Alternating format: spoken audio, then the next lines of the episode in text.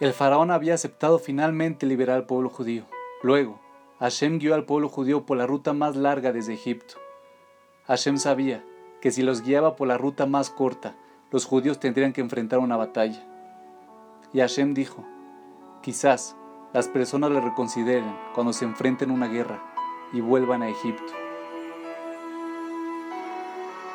Adam Lieberman nos enseña una lección de vida.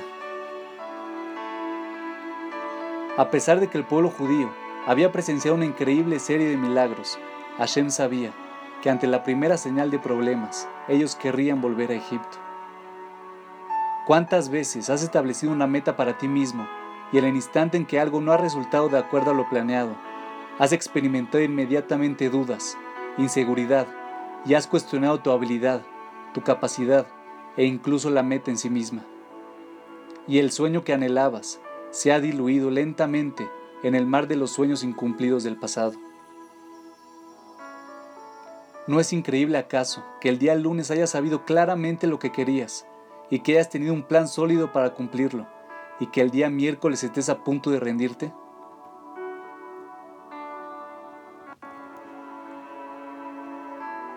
Esto se debe a dos impulsos internos opuestos, muy poderosos, que Hashem ha puesto dentro de nosotros.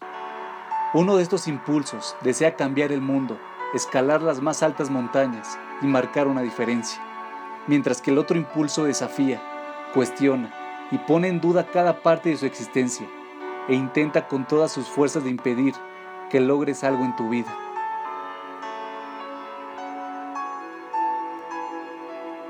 ¿Por qué Hashem, que nos ama infinitamente, nos dio un impulso que nos dificulta crecer, triunfar o experimentar el placer de los grandes logros?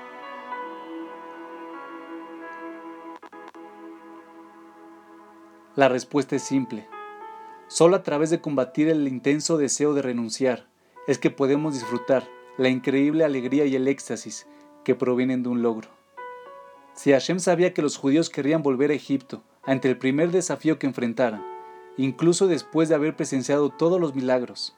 Entonces, claramente, el deseo de renunciar también está vivo dentro de todos nosotros. No importa cuán grande, fuerte o poderoso seas, este impulso siempre estará ahí.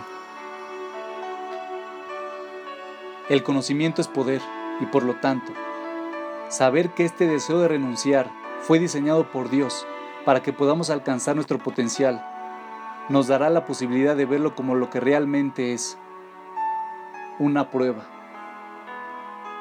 Seremos capaces de reconocer que el único propósito de este deseo de renunciar es que sintamos que no podemos cambiar el mundo y que luego combatamos este deseo, o nos detendremos y cuestionaremos toda nuestra existencia. Cada vez que comiences un proyecto, comiences una dieta, lances una nueva carrera, o persigas una meta, debes saber que te enfrentarás a una guerra. Esta guerra puede disfrazarse y adoptar la forma de personas que te dirán que no tendrás éxito, o del rechazo que enfrentes, o de los obstáculos que inevitablemente encontrarás. Pero recuerda siempre, fuiste prediseñado por Dios para sentir un deseo de volver a Egipto. No te equivoques, solo te están poniendo a prueba. Grandes hombres y mujeres han enfrentado la misma prueba, dudaron de sí y sintieron el deseo de renunciar. Pero para ellos, volver a Egipto no era una opción. Por lo tanto, ellos mantuvieron la compostura, combatieron sus dudas y alcanzaron la grandeza. Sin embargo, hay personas que observan estos logros con asombro y dicen que ellos también habrían alcanzado grandeza si hubieran estado en las mismas circunstancias. Y esa es la gran ironía. Sus circunstancias no son solo similares, son idénticas. Las circunstancias son el deseo de renunciar. Los grandes hombres y mujeres vencieron este deseo, mientras que los demás reconsideraron sus metas cuando se enfrentaron a una guerra y volvieron a Egipto. Por lo tanto, si bien tener un buen plan es algo importante, no rendirte es lo primordial. Sin embargo, incluso después de que tome la decisión de no renunciar puedes perder la batalla, pero debes estar tranquilo, porque esto dependerá absolutamente de Dios. Y además, ese nunca fue el punto, ya que el propósito de la prueba era que combatieras el deseo de renunciar